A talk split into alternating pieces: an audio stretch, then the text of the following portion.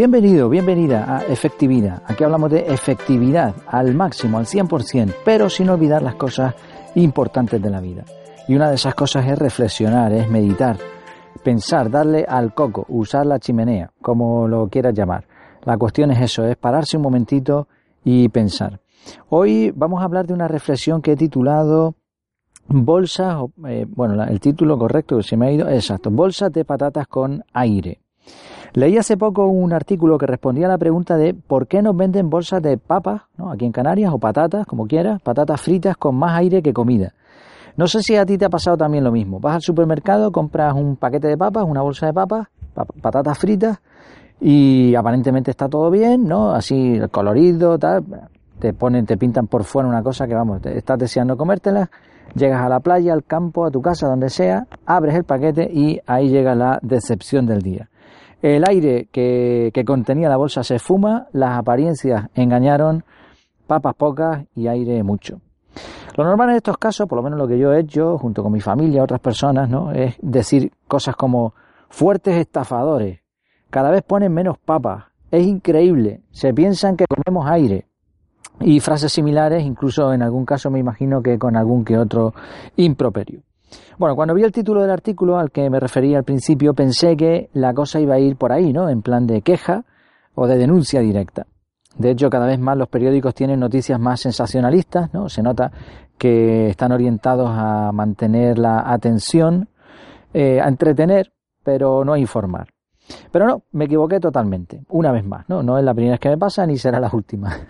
Resultó que era un compendio de datos técnicos que parecían tener bastante base científica, de hecho era una sección del periódico El País, la sección de ciencia, y por supuesto cosas que desconocía totalmente.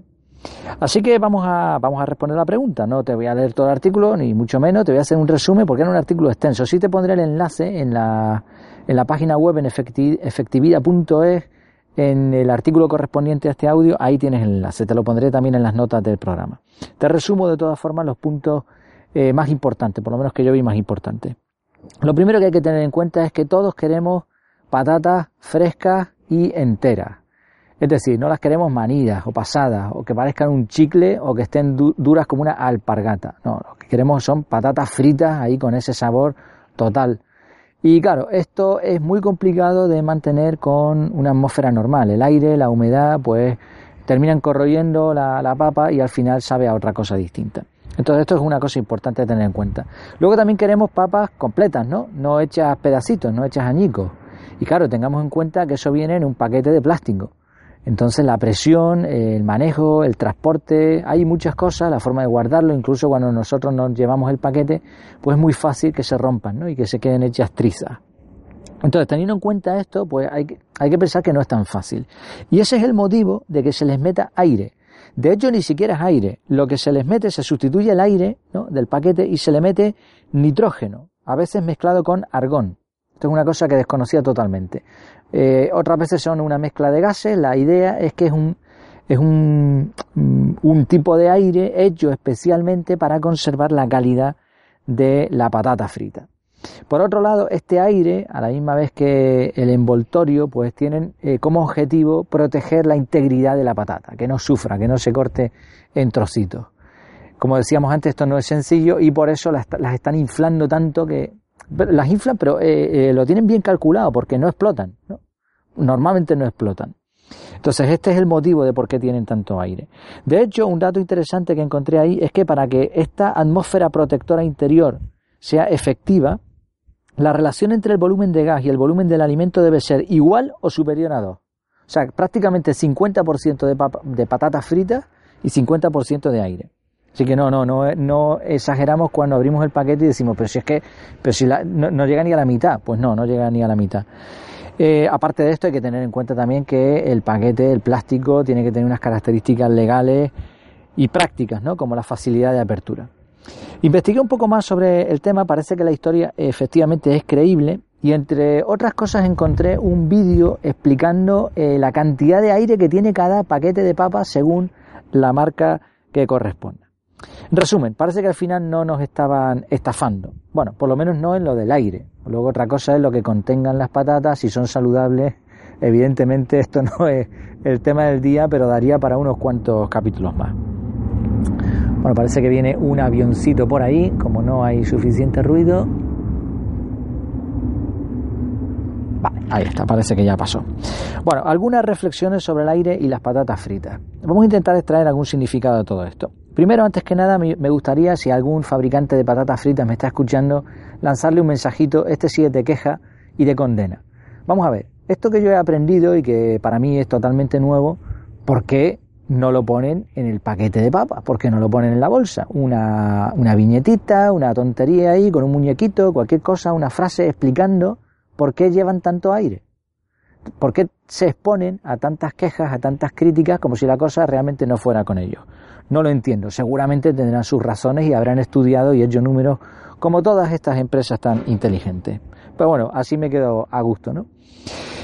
En cuanto a las reflexiones, pues de todo se aprende. Al final resulta que son muchas las cosas que desconocemos, pero no nos acordamos en el momento de la queja. Protestamos mucho y preguntamos poco. Es muy fácil criticar y muy complicado hacerse preguntas e investigar. La queja no cuesta dinero, es gratis, así que la regalamos sin problema, pero actuar en consecuencia, eso sí que es más caro. Otra lección que extraigo es que mm, si quieres que las cosas realmente sean buenas, de calidad, conservar la esencia, hay que meter aire. Por ejemplo, por muy buena que sea una información, de poco va a servir si no la adornas, si no la haces atractiva, por ejemplo en un blog o en un contenido así de este tipo, si no le metes alguna imagen, algún vídeo o los recursos de los que dispongas. Hay gente, ¿no? Sobre todo el tema de docencia, profesores de, de, diferentes tipos que dicen, no, pero es que yo lo que estoy enseñando es que eso pocas personas lo saben, es que este contenido es muy bueno, es que es, necesario que lo aprendan, sí, sí, todo lo que tú quieras, pero al final si no le das un atractivo, pues eso ni siquiera llega a ser efectivo, ¿no? Ni se recuerda con el tiempo. Bueno, son simplemente dos pequeñas reflexiones. ¿Qué te parece? ¿Tú también te habías sentido estafado con, con las bolsas de, de, patatas fritas? ¿Qué te parece esta nueva, entre comillas, porque para mí sí era nueva, explicación? ¿Te convence? ¿Has aprendido como yo algo positivo de esta lección? Termino con una frase de Ferdinando Galliani. Los hombres son naturalmente propensos a creer virtuosos a sus semejantes. Esto es precisamente lo que da tanta ventaja a los impostores y a los estafadores. Efectivamente, ¿no? O sea, la cuestión es, como siempre, el equilibrio. Ni creerse todo lo que nos dicen, ni tampoco quejarse alegremente o dudar de todo. Pues nada, si quieres ser más efectivo, recuerda que puedes suscribirte a este podcast para recibir un aviso cuando haya una nueva grabación. También en efectividad.es te animo a visitar la página, ahí tienes la fórmula de la efectividad para saber si está siendo realmente efectivo o no, en proyectos, así como en cualquier cosa también de índole personal. No te olvides de aportar lo que te parezca bien en los comentarios, me encantaría saber tu opinión. Cuenta conmigo también para lo que te pueda ayudar. Tienes el formulario de contacto efectividad.es barra contactar y por favor ayuda a efectividad con tus likes compartiendo en tus redes sociales o como lo veas mejor. Te lo agradezco muchísimo. El objetivo es que más personas puedan aprender a ser realmente efectivas. Pues me despido. Hasta aquí. Espero que haya sido interesante, útil y mientras tanto, hasta que nos veamos de nuevo, que lo pases muy bien.